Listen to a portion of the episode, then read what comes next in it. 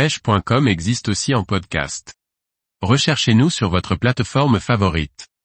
La pêche de la carpe au pelet waggler, une approche à la grande canne et au moulinet. Par Pauline Bellicourt. La pêche au pelet waggler est une pêche captivante et dynamique. Elle peut être abordée aussi bien au moulinet qu'à la grande canne. Lorsque les carpes montent entre deux eaux et en surface, on peut utiliser cette technique efficace. Pêcher les carpes est source d'adrénaline. Mais dès lors qu'on les pêche en surface et entre deux eaux, l'excitation est au maximum.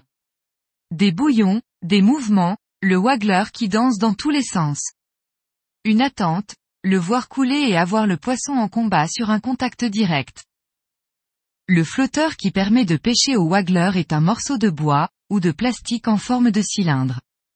Ce flotteur est muni d'un disque qui reproduit le bruit du pelet. Les flotteurs peuvent être de poids différents. Cela permet d'avoir des effets sonores distincts. Le bruit du waggler qui tape la surface de l'eau à force de répétition attire les carpes. La fronde est l'élément indispensable pour aborder cette technique. Elle doit être adaptée à fronder des pelets.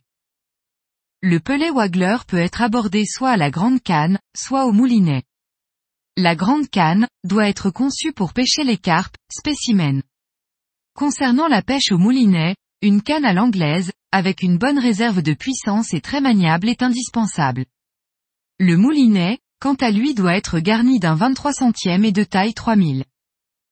Il est fixé directement sur le fil du moulinet, ou sur un nylon en 23 centièmes pour la grande canne. Entre deux stop float, on fixe une agrafe. En fin de ligne, il faut réaliser une boucle. Celle-ci permettra de relier via un nœud, boucle dans boucle, le bas de ligne muni de l'hameçon.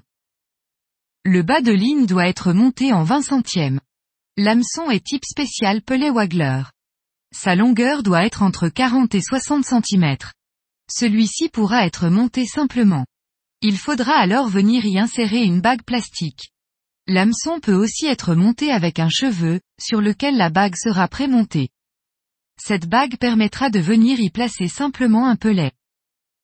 Les pelets frondés sont en général d'une taille comprise entre 6 et 8 mm. Il existe plusieurs types de pelets. Leur composition fera qu'ils sont plus gras, plus lourds ou plus légers. Cela aura une incidence sur le bruit qu'ils feront à l'impact de l'eau, d'où les différents flotteurs. Il est important d'avoir des pelets uniformes. Vous le verrez lors du frondage. Si le groupement de pelets envoyés tombe au même endroit, ou s'ils se dispersent. Ne mouillez pas vos pelets, gardez-les secs. Les touches ne seront pas immédiates. Il faut construire un coup de pêche. Pour le déterminer, cela dépend de votre technique employée.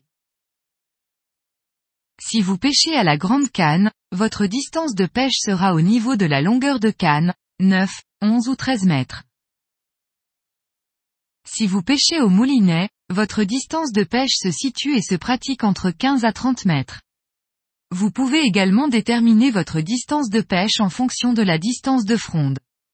C'est-à-dire, là où vos pelets vont tomber. Il est primordial que votre zone de pêche soit amorcée précisément. Dès lors que vous commencez à fronder, il ne faudra plus vous arrêter. Il vaut mieux fronder continuellement trois pelets à la fois, plutôt que de mettre des poches pleines en discontinu, qui de plus tomberont sur une large zone. C'est la dynamique, et le bruit du pelet qui va mettre les poissons en concurrence alimentaire. Les poissons vont alors monter vers la surface, pour ainsi venir se nourrir. En frondant les pelets trois par trois, vous aurez plus de touches. Un amorçage régulé et régulier évitera également de harponner les poissons. Tout comme la pêche sur le fond, il faudra alors régler votre hauteur d'eau en jouant avec les stop float. Il vous suffira alors de les faire coulisser, en les montant ou descendant le long de votre nylon. Le réglage se fera en fonction des fausses touches et du passage dans le fil. À vous de trouver le juste milieu. Cette hauteur de début de pêche peut changer en cours de pêche. En fonction de la dynamique d'amorçage, les poissons vont se nourrir dans des couches d'eau différentes. Les touches sont brutales. Bien souvent, vous n'aurez pas besoin de ferrer. Le combat est extraordinaire car vous êtes en contact direct avec le poisson, sans poids de plomb intermédiaire. Si vous le pouvez, continuez de fronder votre coup de pêche, tout en combattant votre poisson. Cela permettra d'avoir une autre touche plus rapidement et de garder les poissons sur la zone. Une fois le poisson au sec, ne tardez pas à faire votre photo, pour remettre votre poisson à l'eau délicatement.